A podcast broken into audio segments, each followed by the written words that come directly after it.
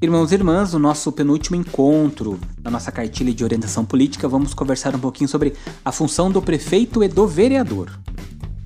O prefeito, o chefe do Poder Executivo Municipal, ele tem a obrigação de administrar o município e decidir como vai ser distribuído o dinheiro público.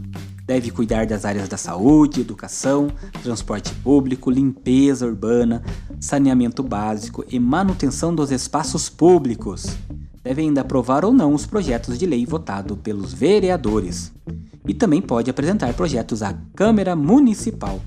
O prefeito pode ser reeleito apenas uma vez consecutiva e seu mandato dura quatro anos. E o vereador? A função do vereador é.